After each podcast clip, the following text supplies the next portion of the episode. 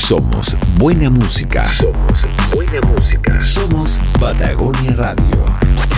Patagonia Radio. 94.1. 94.1. Muy bien, ya les anticipaba en el programa, tenemos invitado en el estudio, estamos con el destacado académico, también empresario, y hoy candidato a diputado por el Distrito 26, don Daniel Prieto Vial. ¿Cómo estás, Daniel? Buenas tardes y bienvenido acá a Patagonia Radio. Muchas gracias, Cristian. Aquí estamos a tu disposición. Muchísimas gracias. Eh, estamos en, un, en una campaña electoral que está, pero con todo avanzando, queda menos de un mes para, para que ocurra esta elección. Primero que todo, Daniel, eh, bueno, tú eres una persona muy conocida a nivel nacional, eh, sobre todo por, todo lo que ha sido la trayectoria, bueno, en el ámbito empresarial, pero académico en términos de, la expertise en las relaciones internacionales y cómo el mundo, ¿no es cierto? Profesor de tantas, tantas personas también. Eh, ¿qué, ¿Cuál es la principal motivación, eh, Daniel, que te ha llevado a postular como candidato a diputado por nuestro distrito? Bueno, Chile tuvo un gran desarrollo, llegó a ser el país más eh, desarrollado de Iberoamérica, valga la redundancia, el país con el ingreso per cápita más alto. Sacamos a, decenas de millones de personas de la pobreza desde el gobierno militar, eso continuó con la concertación y el país siguió creciendo hasta el 2008. Pero desde el 2008 nos hemos paralizado. Y a partir del 2019, sobre todo con la revolución violenta, estamos decayendo, estamos entrando en una crisis. Y hay que hacer un cambio brusco para salvar este país, para recuperar el desarrollo y para llegar a ser un país desarrollado y para sacar a todos los chilenos de la pobreza. Eso se logra con crecimiento. Llegamos a tener un 7,8% de pobreza, o sea, llegamos a tener un pequeño porcentaje de pobreza que quedaba, que había que sacar. Y nosotros en la época de la Unidad Popular llegamos a tener un 84% de pobreza. Es un país extremadamente pobre. Y nosotros queremos que por la vía del crecimiento eh, sacar a todos los chilenos de la pobreza y al resto eh, aumentarle su nivel de vida, mm. a, los sectores eh, medios bajos y a los sectores medios, mm. y al resto a los, chilenos aumentar el nivel de vida de todos. Mm. Y eso nosotros creemos que solamente se puede lograr con José Antonio Cast, que es el único que tiene un proyecto adecuado para recuperar el crecimiento y terminar de convertirlo en un país desarrollado. Ciertamente que para que un presidente, en este caso a quien tú, apoyas, eh, pueda pueda gobernar requiere un parlamento. Eh, eh, por lo menos hasta el momento, y en teoría y en el actual eh, esquema en el cual funciona políticamente nuestro país, requiere un parlamento. ¿Cuáles son las ideas que, que, buscas tú, pero, que propones básicamente, Daniel, para, para esta región, para este distrito particularmente? Bueno, Puerto Montt es un lugar clave, es un punto estratégico es la base para la proyección en todos los canales, hacia Magallanes, hacia la Antártica. Eh, es un lugar precioso que tiene una potencialidad turística gigantesca. Había un gran desarrollo de la salmonera y hay que cuidar las salmoneras y hay que asegurarle a, la ecología que todos los equilibrios sean adecuados para que no haya problemas, no haya problemas de medio ambiente.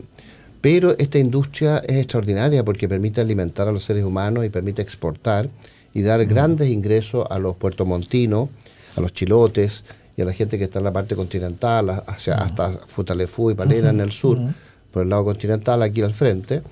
Entonces, para nosotros es muy importante que Puerto Montt siga desarrollándose y siga perfeccionando su autonomía. Nosotros queremos darle más autonomía a las regiones. Esto se ha dicho mucho, pero nosotros tenemos un plan para eso, eh, un plan específico con José Antonio Cast.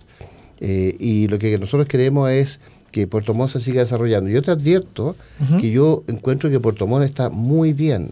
¿ah? Eh, yo, yo, he estado viniendo a esta zona de hace 50 años, me acuerdo que era muy pobre.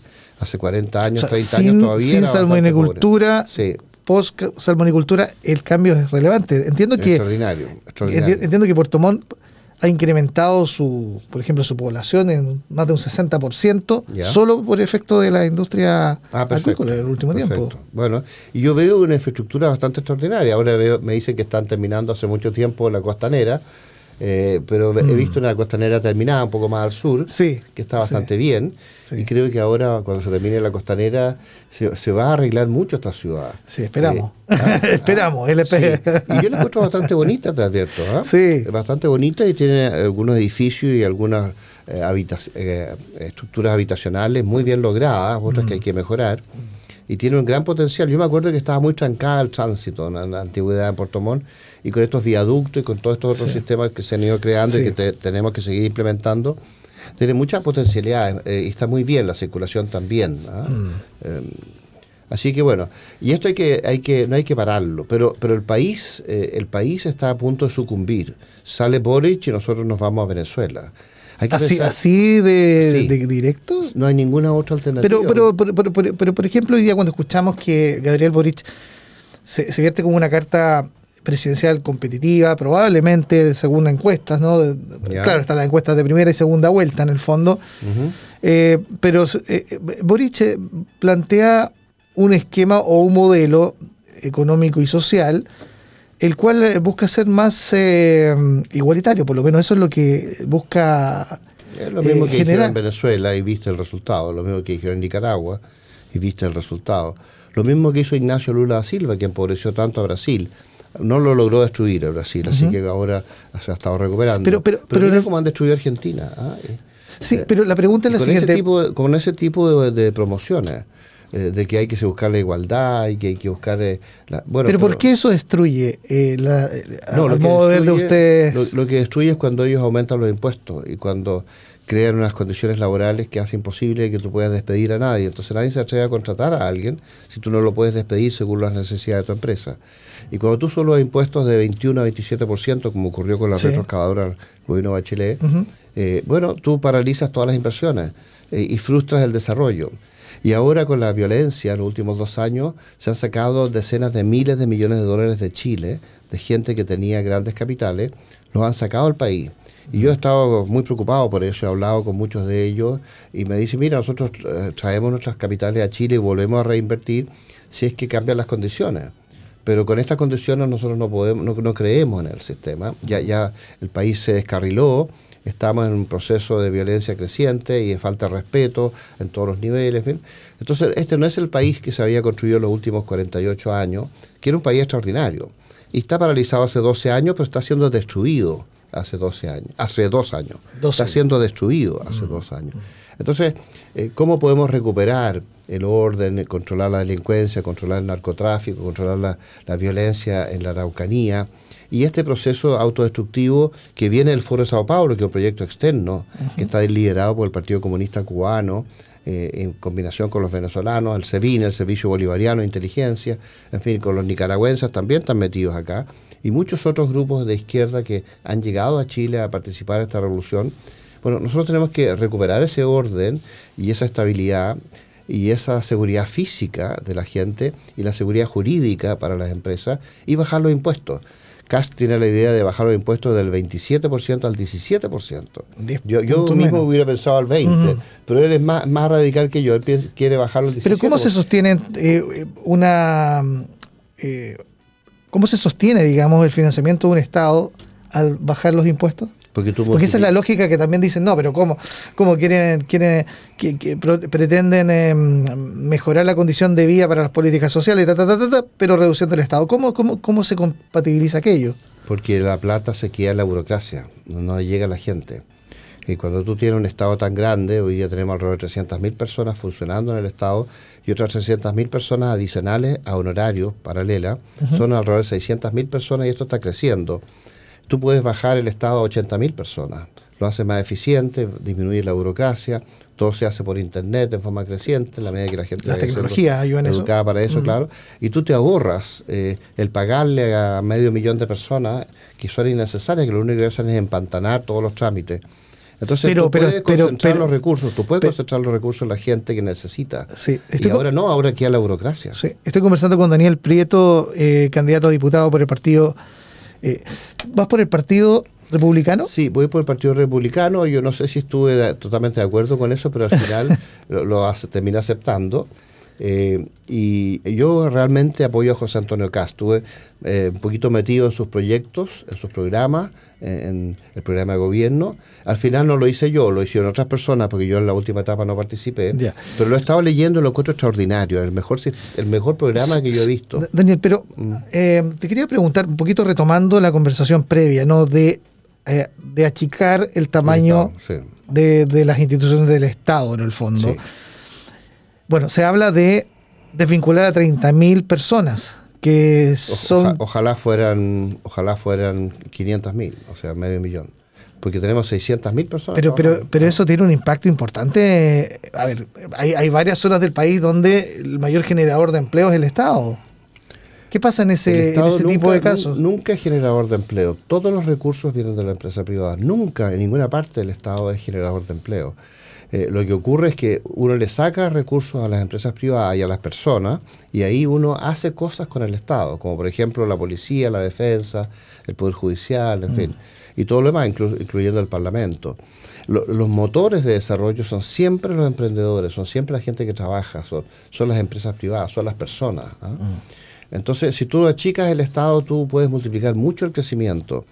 Y, en el caso... ¿Y, y cómo deriva eso, por ejemplo, en el, la ayuda o asistencia a gente que es de menos recursos o la implementación. ¿Sí? Llega mucho más, o sea, tú puedes concentrar mucho más los, apoyos a la gente de menos recursos cuando tú tienes un Estado en que no, se gasta en los sueldos de, decenas de miles o centenares de miles de funcionarios. Pero en la operatividad se requiere obviamente gente que llegue a los puntos donde de cobertura, ¿no? Con la ayuda social. Claro, en forma eficiente, en forma efectiva, que no se malgaste la plata, como ocurre ahora en, un porcentaje muy alto, eh, y eh, aumentando el crecimiento. La gente eh, saca la pobreza o resuelve sus problemas cuando tiene salarios, cuando tiene empleo, cuando tiene mejores salarios, cuando los salarios crecen en términos reales, cuando no hay inflación, porque la inflación es robarle la plata a la gente. O sea, cuando tú tienes inflación, a ti te pagan, no sé, 500 mil pesos, a lo mejor esos 500 mil pesos valen 400 mil pesos. Y si tienes mucha inflación, esos, esos 500 mil pesos en realidad van a valer 250 mil pesos. Y si tienes más inflación todavía, mucho más inflación como en Venezuela, esos 500 mil pesos van a valer 10 mil pesos. Eso es la inflación, es en el fondo que el dinero no tenga valor eh, o que vaya perdiendo su valor. Entonces, por eso es que es tan importante el control de la inflación. Muchas veces la gente piensa que esto son cosas técnicas, pero son cosas que afectan directamente a la población. Y es muy difícil controlar la inflación. Nosotros nos pasamos como 40 años mm. controlando la inflación y llegamos a tener una inflación del 2-3% al año que es una inflación normal de país desarrollado. claro, eh, y es muy fácil eh, perder eso, y ahí sí que la gente va a sufrir. El nivel de vida de los chilenos ha subido enormemente. ¿Por qué la gente, no, no, no, no, se da cuenta de eso? Esa es la pregunta, porque... Ahora, ahora tienen su casa, tienen electricidad, tienen refrigeradores, tienen tecnologías, etcétera. Pueden tener incluso autos tienen trabajo. Pero ¿por qué la gente no valora aquello? o, pienso hoy día que es necesario eh, muchos cambios. De hecho, bueno, está el ejemplo de la constitución constituyente, ¿no? La, convención constitucional. Em, siempre se habla de cambios, hoy día hay muchos mensajes que se hablan incluso de refundar Chile. O sea, si lo llevamos los números claramente y lo comparamos con en el contexto latinoamericano, ciertamente nuestro país es un ah, muestra los mejores indicadores en, en todos los aspectos. Multidimensionalmente es uno de los países que mm, tiene números destacados y reconocidos a nivel internacional. Sin embargo, aquello hace que la gente diga y que o, la ciudadanía no esté conforme y señale que es necesario refundar el país. ¿Por qué? ¿A qué se debe? ¿A qué se debe eso? Porque es como decir, está el país bien, pero sin embargo la gente, o en una mayoría de personas que se han manifestado, eh, cree eso, que no está bien.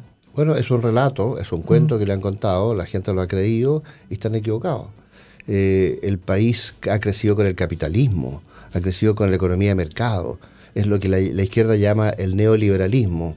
Pero eso que ellos llaman el neoliberalismo, que no es neoliberalismo, sino que es economía de mercado, es lo que nos ha permitido un desarrollo extraordinario. Y cuando esa fórmula de desarrollo se ha ido debilitando, ahí nos hemos paralizado. Y cuando después quieren destruir ese sistema y transformarlo, ahí hemos entrado en la violencia, que partió el 18 de octubre del 2019, o sea, hace ya dos años. Eh, y ahí, por ahí nos vamos al despeñadero. La gente tiene que pensar que por qué han salido 5 millones de venezolanos de Venezuela. ¿Por qué han salido 5 millones de venezolanos de Venezuela? Porque no encuentran comida. Y la gente camina y camina y camina cruzando Ecuador, a, Colombia, a Perú, bueno, a Colombia primero, Ecuador después, Perú, y llegan a Chile caminando, pasan por Bolivia, eh, y tratan de llegar a otros países. ¿Por qué Chile? Porque Chile era el país desarrollado. No quieren quedarse eh, en mm. Perú, no quieren quedarse en Bolivia, y quieren llegar a Chile.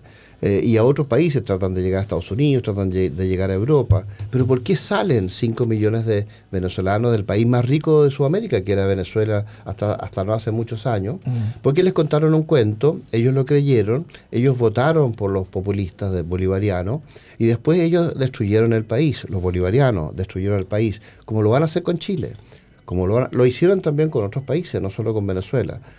Argentina ha llegado a tener un 50% de pobreza, un país que era uno de los más ricos del mundo. Y ellos vienen por Chile para hacer lo mismo acá. Y nosotros queremos evitar. ¿Con qué objetivo? Bueno, control. Es un proyecto cubano. Son los cubanos los que controlan Venezuela, no solo los venezolanos. Hay 46.000 cubanos controlando Venezuela. Y el régimen de Maduro depende totalmente de Cuba. ¿Por qué lo hace Cuba? Porque Cuba vive eh, como un parásito de otros estados. En una época era la Unión Soviética la que lo financiaba. Después cuando cayó la Unión Soviética, porque los comunismos han fracasado en todas eh, partes. Bajo, perdón, bajo esa hipótesis, entonces eh, Cuba sostiene su país a raíz de la... Captura de Venezuela. Ok. Y la captura, bueno, se le sacaba mucha plata a Argentina en combinación con los Kirchner. Ellos a cambio le da mucho apoyo político a estos gobiernos para que ellos se puedan sostener. Y hacen todo un proyecto muy eh, bien elaborado para ir cambiando las constituciones y para capturar los países por la vía de un pretexto democrático, pero que en realidad es un factor de control. Eh, y una de las fórmulas que ellos tienen para controlar a la población es empobrecerla. Incluso ellos meten en la doctrina la idea de que es mejor ser más pobres, pero más iguales. Lo meten como una doctrina porque saben que su sistema va a empobrecer a toda la sociedad. Ellos lo saben. Entonces, para poder justificarlo, meten este concepto. Seamos más pobres, pero más iguales. Bueno, cuando tú tienes menos recursos, vas perdiendo todas las oportunidades para resolver los problemas porque los problemas requieren recursos y los recursos dependen de los crecimientos y los crecimientos dependen de la inversión. Si tú aumentas la inversión, aumenta el crecimiento y vas sacando a todo el mundo de la pobreza. Y el proyecto nuestro es que por la vía de bajar la, eh, los impuestos, cuando tú bajas los impuestos, incentivas la inversión. Cuando tú haces crecer a través de la inversión el país, tú sacas a todos los chilenos de la pobreza y les subes el sueldo en forma gradual y En el fondo apostar a un volumen mayor de inversión en el fondo, que debe ser incentivo. Daniel, se nos está yendo, el, tiempo, pero ha sido una interesante conversación en la que hemos conocido eh, la mirada eh, tuya respecto a diversos temas. Em, como candidato a diputado por el distrito 26. Daniel, muchísimas gracias por estar en Patagonia Radio este, este, este jueves. Bueno, Cristiano, yo, yo vengo acá para apoyar a José Antonio Cast. Él va a ser presidente de Chile, pero necesita que haya parlamentarios como yo y otros que lleguen al Congreso para que le, lo podamos apoyar. Él no puede hacer nada si no tiene apoyo en el Congreso, si no tiene mayoría en el Congreso. Por eso es que es tan importante que personas como yo, Daniel Prieto es mi nombre, podamos llegar al Congreso para poder apoyarlo y para poder apoyar a Puerto Montt, Chiloé y toda esta región extraordinaria a que se, saca, se saque las burocracias y se pueda desarrollar. Muy bien, muchísimas gracias. Buenas tardes. Encantado. La conversación con eh, Daniel Prieto, quien está ah, conversando con nosotros acá en Patagonia Radio, conversación que está en las redes sociales de Patagonia Radio, en Facebook, Instagram, Twitter y por supuesto también en nuestros podcasts de Spotify. Nos vamos a una pausa y continuamos acompañándote a la hora del almuerzo aquí en Patagonia Radio.